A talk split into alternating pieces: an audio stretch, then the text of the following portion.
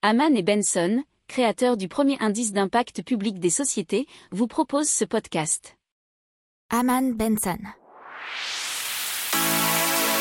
Le journal des stratèges.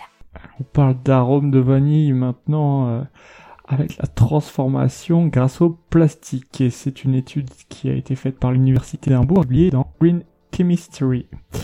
Alors, euh, c'est grâce à cette étude et la capacité de bactéries à dégrader certains plastiques en une molécule nommée acide téréphthalique. Alors, euh, l'équipe l'a modifié génétiquement grâce à une bactérie E. coli euh, pour lui faire produire une enzyme capable de transformer donc cet acide téréphthalique en vanilline. Alors, il s'agit un parfum très plébiscité dans l'industrie. Euh, mais bon, c'est pas exactement de la vanille organique, bien entendu.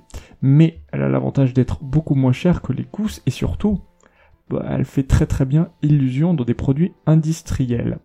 Et c'est donc un double avantage puisqu'effectivement elle est aussi euh, tout à fait recyclée. C'est la première fois qu'un produit de grande valeur est produit à partir d'un déchet ultime aux perspectives euh, très très limitées. Alors d'après le Guardian, 85% de la vanilline est aujourd'hui synthétisée à partir de dérivés de combustibles fossiles.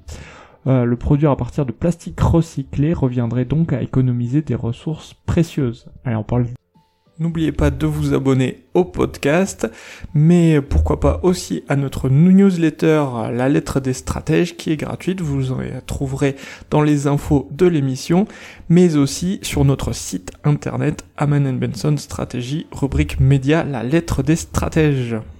Pour approfondir ces sujets, abonnez-vous à la newsletter de Haman et Benson et écoutez nos autres podcasts que vous retrouverez dans les notes de l'émission ou sur notre site internet.